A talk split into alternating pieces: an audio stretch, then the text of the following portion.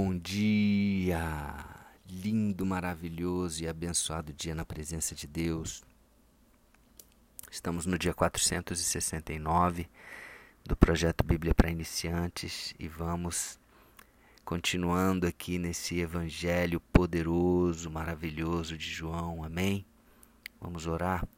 Senhor Deus, dá-nos entendimento da profundidade da tua palavra no Evangelho de João, que nós possamos, Pai, ter a revelação. Vem Espírito Santo e nos revela o propósito da tua palavra, nos revela a tua vontade, nos revela quem tu és, para que nós possamos nos aproximar cada vez mais de ti e possamos te conhecer cada vez mais, te amar cada vez mais confiar em Ti cada vez mais, entendendo que Tu és bom, justo e fiel. Em nome de Jesus. Amém? Bom, versículo 15 do capítulo 1 de João diz assim: João testemunha a respeito dele e exclama. Que João é esse? João Batista. E a respeito de quem ele está testemunhando? A respeito de Jesus. Então, João Batista testemunha a respeito de Jesus e exclama: Este é o de quem, é o homem de quem eu disse, é a pessoa de quem eu disse. O que vem depois de mim tem, contudo, primazia, a primazia, porquanto já existia antes de mim. Lembra que Jesus, é, em, em termos de anos, em termos de tempo de vida, como ser humano, como homem, ele era mais novo do que João, seis meses. Né? Lembra que Maria foi visitar a sua prima Isabel, sua prima não, sua parente, né? não diz aqui que era prima, diz que era uma parente de, de Maria, foi visitar e ela e Isabel estava com seis meses, né? É, Maria tinha acabado de conceber Jesus e Isabel estava com seis meses de gravidez. Então nós sabemos que Jesus era seis meses mais novo do que João Batista, mas mesmo assim João fala que Jesus já existia antes de mim, ou seja, ele está falando da pré-existência, da eternidade de Jesus, que veio como homem, mas veio, mas ele é Deus também. Versículo 16. Porque todos nós temos recebido da sua graça, da sua, da sua plenitude e graça sobre graça. Plenitude e graça sobre graça. Uma graça abunda, um favor, um favor imerecido que abunda sobre as nossas vidas, trazendo plenitude. É, e, esse é o Jesus. É para isso, né, ele veio e nos dá de graça a sua plenitude, a abundância. Amém? Versículo 17.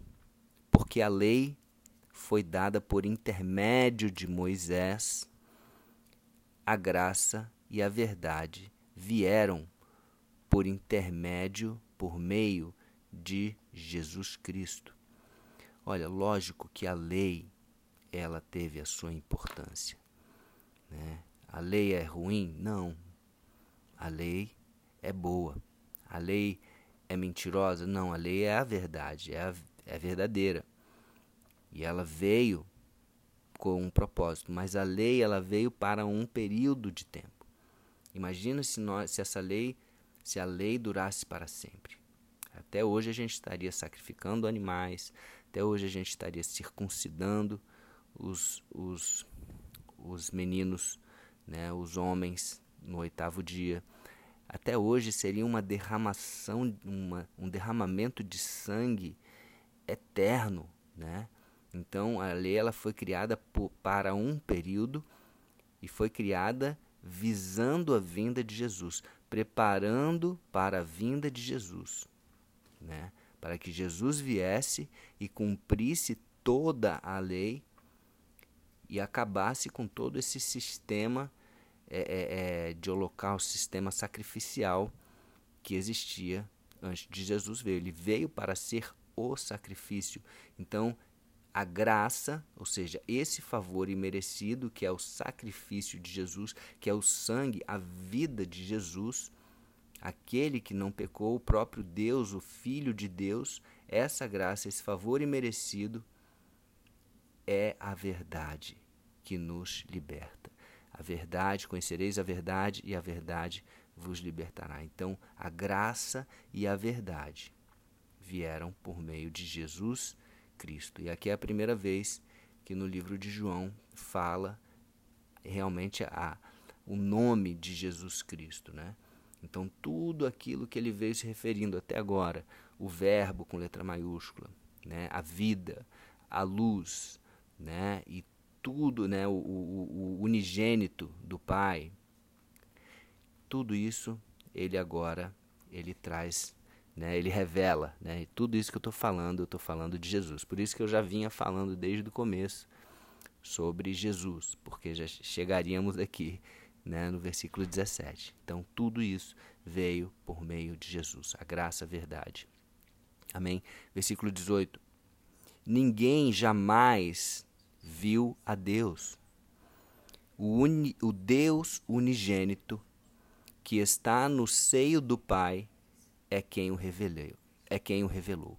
Então, essa frase de ninguém jamais viu a Deus, né? A gente tem um Antigo Testamento comprovando isso que Moisés pediu para ver a Deus e Deus falou: "Você não pode me ver, você não tem a capacidade de me ver, você não pode", né? Então, e mas através de Jesus, Deus unigênito. Olha que interessante, no versículo 14, João se refere a Jesus como unigênito do Pai, ou seja, o Filho unigênito de Deus, Jesus. E agora ele usa o termo, o termo Deus unigênito, ou seja, o único Filho, Deus sendo o único Filho. Né? Então é Deus Filho. Ele está trazendo essa divindade de Deus aqui. O Deus Filho que está no seio do Pai, este é quem o revelou.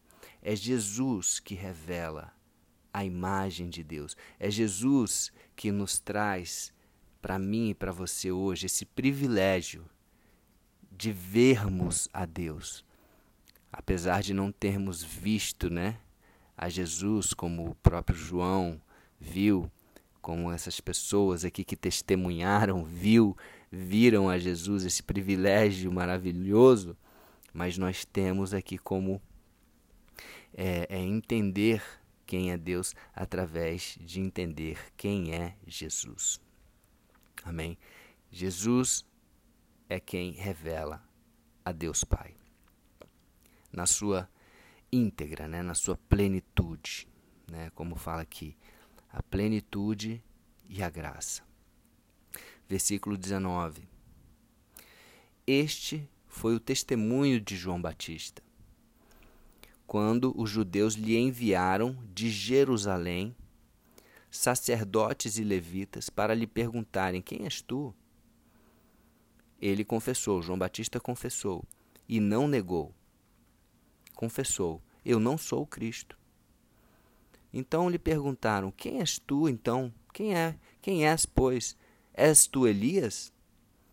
Eles achavam que era Elias, né? Porque no Antigo Testamento dizia que enviarei o Elias, né? Então ele não, não, não sou Elias. Ele perguntam: És tu o profeta? Lembra, ó, lembra que ele está falando aqui o profeta, né? Que está provavelmente se referindo aí ao, ao Messias. És tu o profeta? Ele diz: Não, não sou não sou profeta. Apesar de ser um profeta, ele não é o profeta. Versículo 22. Disseram-lhe, pois, declara-nos quem és, para que demos resposta àqueles que nos enviaram. Que dizes a respeito de ti mesmo? Então ele respondeu, João Batista respondeu: Eu sou a voz do que clama no deserto, endireitai o caminho do Senhor. Ele está se referindo a uma passagem extraída do livro de Isaías, do profeta Isaías, capítulo 40, versículo 3, que diz exatamente isso. E ele ainda se refere aqui, como disse o profeta Isaías. Ele esclarece quem ele é aqui. Ele é aquele que prepara o caminho. É a voz daquele que clama no deserto: endireitai o caminho do Senhor. Né? Prepare o caminho para o Senhor, para o Messias, para o Messias aguardado, o Messias esperado. Amém. Versículo 24. Ora, os que haviam sido enviados eram de entre os fariseus. E perguntaram-lhe: Então, por que batizas, se não és o Cristo, e nem Elias, e nem o profeta? Respondeu-lhe João: Eu batizo com água, mas no meio de vós está quem vós não conheceis, o qual vem após mim, do qual eu não sou digno nem de desatar-lhes, desatar-lhe as correias das sandálias. Olha só, primeiro ele está falando aqui que Jesus está no meio deles e eles não conhecem, eles não conseguem é, é, perceber, eles não conseguem identificar quem é esse Messias. Só está no meio de vocês. Né? E ele vem após mim e eu não, eu não sou digno nem de desatar as correias das sandálias. Naquele, naquela época, desatar as correias das sandálias significava que você estava ali tirando a sandália para lavar os pés. Isso era um trabalho da, dos, dos mais baixos trabalhos de um escravo, de um servo. E ele não, não era digno nem desse trabalho, desse escravo, desse servo. Olha só, olha a, a humildade, olha a posição que ele se coloca, né? Ele que estava sendo ali procurado, batizando várias pessoas, né, o procurando, mas ele, ele sabe exatamente quem ele era, o porquê que ele veio. Que legal, né? Que, que, que importante conhecermos e sabermos quem nós somos. João sabia quem ele era. Versículo 28. Estas coisas se, se passaram em Betânia, do outro lado do rio Jordão, onde João estava batizando. Amém? Versículo 29.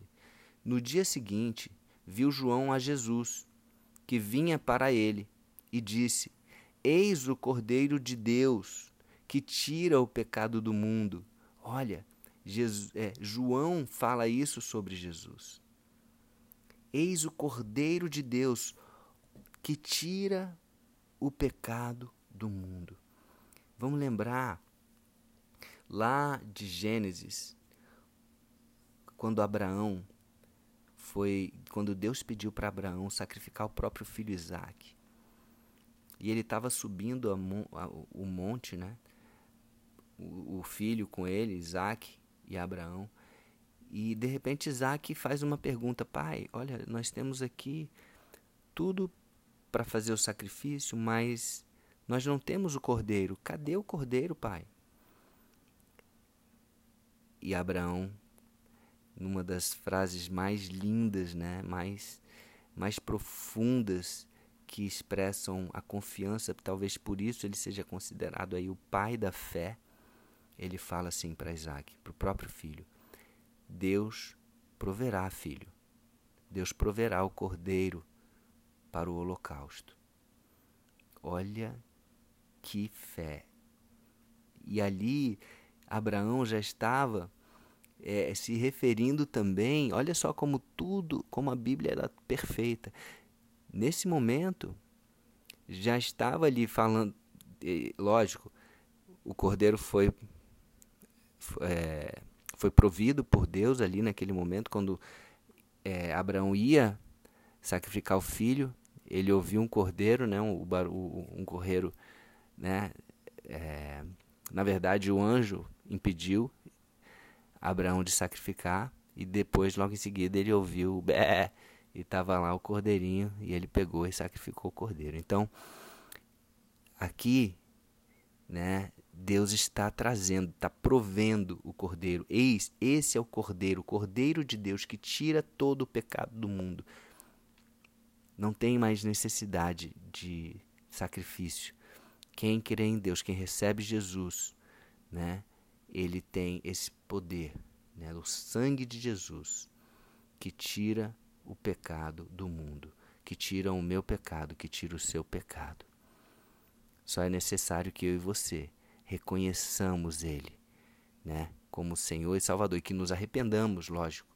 Arrependimento é o primeiro passo para que o nosso pecado seja perdoado. Então, por isso que João ele estava trazendo o batismo de arrependimento, o batismo na água, que é o que? O batismo de arrependimento, preparando para esse momento onde Jesus viria e o pecado seria removido das nossas vidas. Amém?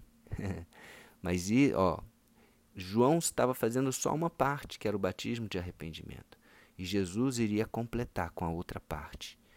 Então, versículo 30 diz: É este a favor de quem eu disse: Após mim vem um varão que tem a primazia, porque já existia antes de mim. Ele, ele, mais uma vez ele repete aqui, né?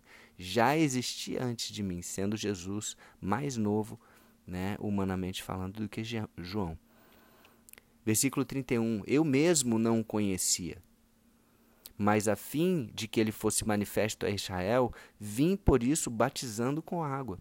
Olha, João está dizendo: Eu não conhecia, mas ele veio a conhecer por um, por um sinal de Deus, que ele vai explicar aqui mais à frente.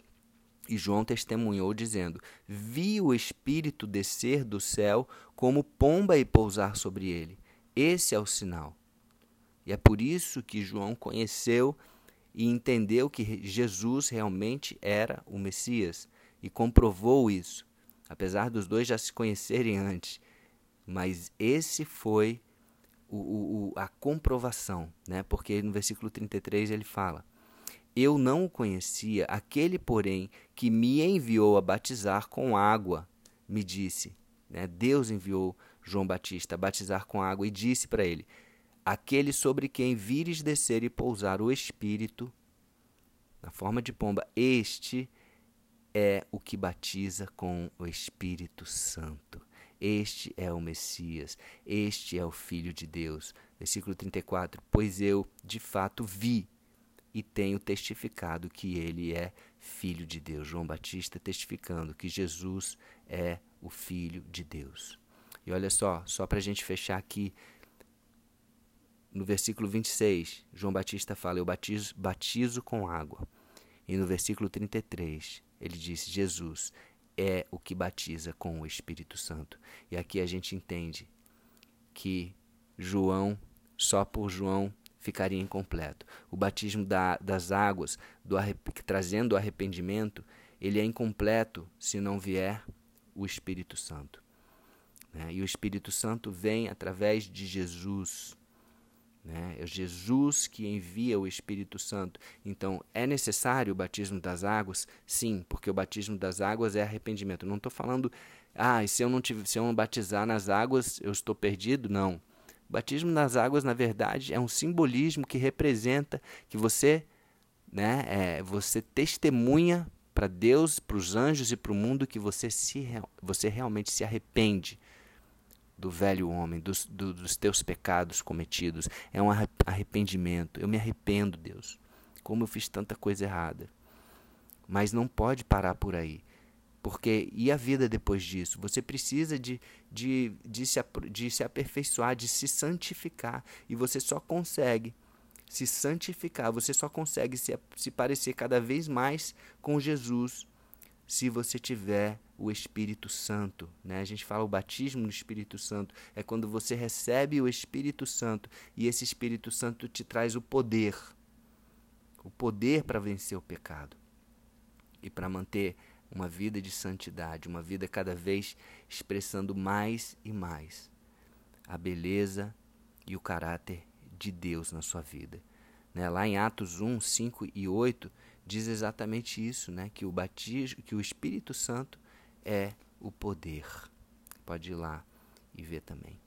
Amém? Bom, vamos ficando por aqui, muita coisa né, a gente aprendeu hoje e que eu e você possamos sim nos arrepender, que possamos sim é, que esse batismo de água simbolize realmente o nosso arrependimento genuíno, verdadeiro, sincero do nosso coração, mas que não paremos por aí, que possamos receber o Espírito Santo nas nossas vidas através de Jesus, para que esse poder nos aperfeiçoe a cada dia, nos, nos fortaleça, nos empodere, para que nós possamos vencer o mal, vencer o pecado e agradar o nosso Pai que está no céu, nosso Pai verdadeiro. Amém? Então é isso, um beijo no coração, um dia maravilhoso e abençoado, e até o próximo dia do projeto.